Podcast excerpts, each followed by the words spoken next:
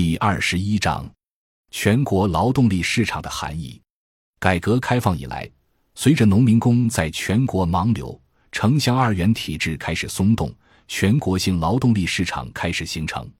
到两千年前后，几乎所有限制劳动力流动的体制障碍都已清除，全国劳动力市场正式形成。全国劳动力市场的形成为数量极其庞大的农村劳动力提供了在全国获取劳动报酬的机会。农民工进城，中西部农村劳动力流向沿海工业化地区的农村。之前城乡分割、地区分割的劳动力市场不再存在，城市劳动力以及沿海地区农村劳动力和中西部地区的农村劳动力处在同一个劳动力市场中。尤其是对于人多地少、资源禀赋差的农村地区，进城务工经商收入远高于农业农村收入。城市务工经商对他们具有极大的吸引力。从农村到城市寻找机会的农民工，就像洪水一样，将所有低端劳动力市场的空隙填平。在具有高度竞争性的同时，高素质的农村劳动力为中国制造提供了强大的劳动力优势。并助推中国很快成为世界工厂，几乎是无限供给的农村劳动力为中国发展带来了人口红利，也极大的推动了中国各项建设事业的快速发展。全国劳动力市场形成的重要含义是：人往高处走，水往低处流。哪里工资收入高，工作条件好，农民工就流动到哪里去。首先是低端劳动力市场的形成。逐步向整个劳动力市场渗透，以至于当前公务员也只是大学毕业生的一种选择。选择公务员主要是其工作保障性较好，缺点则是收入水平比较低。从以农民工为主的相对低端的劳动力市场的情况来看，这是本文主要讨论的方面。不同的劳动形式、劳动条件、工资收入、工作性质之间存在着替换性，比如技工与普工。工厂与工地、制造业与服务业、雇佣劳动与自雇劳动、工作相对自由与工作纪律严格、脏累重体力工作与脑力劳动、白领与蓝领等等，这些工作的报酬差异既与劳动者的个人条件偏好有关，又与工作本身的性质有关。所有这些工作在劳动者个人投资，包括教育、技能、身体各方面、年龄、能力、偏好与劳动岗位、收入。风险、体面性、自由度之间存在着匹配关系，并因此形成了全国劳动力资源的最有效配置。我们可以就一些方面进行简单讨论。如前已述，越是人地关系紧张、资源禀赋条件差的农村，农民越是更早及更彻底的进城寻找获利机会。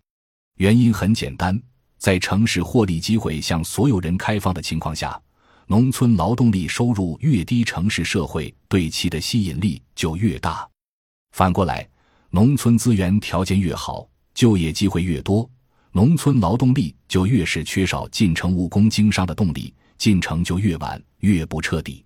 甚至在心态上也越保守。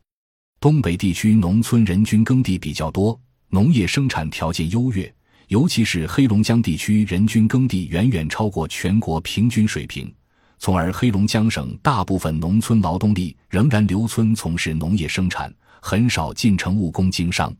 苏南等已经工业化地区的农民，则因为家门口就有二三产业就业机会，也不会远离家乡去务工经商。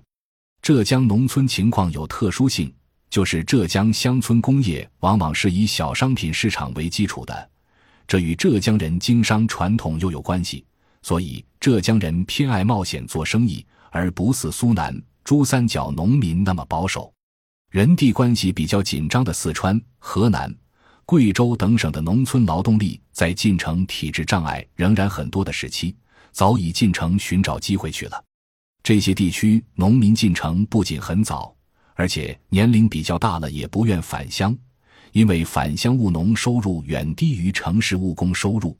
在资源禀赋条件方面，边疆少数民族地区往往也是深山大川地区，人地关系紧张，自然条件恶劣，农民比较贫困，城市就业机会对他们来说有巨大的收入吸引力。不过，一般来讲，深山大川的边疆少数民族地区，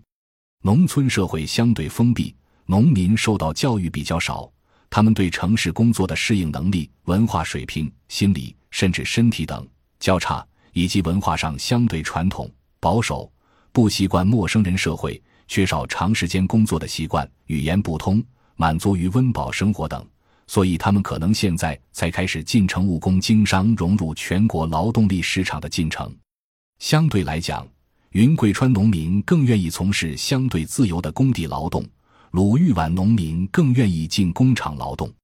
工地劳动相对辛苦，工资水平比较高，但不够稳定；而工厂劳动相对稳定，工资水平不如工地高。另外一个决定工地与工厂劳动差异的是年龄。工厂劳动往往对耐力的要求比较高，尤其是生产线上的工作需要长时间集中注意力，工作比较精细。年龄大了就缺少长时间在生产线上劳动的优势。反过来，年轻人一般不愿到工地上从事脏累劳动，因此就有更多年轻人在工厂劳动，而年龄偏大的农民工在工地劳动。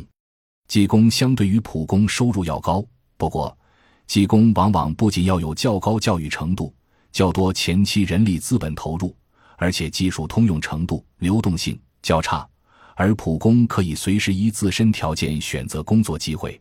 在全国统一劳动力市场形成以后，沿海地区农村的农民与全国农民处在同样的劳动力市场中平等竞争。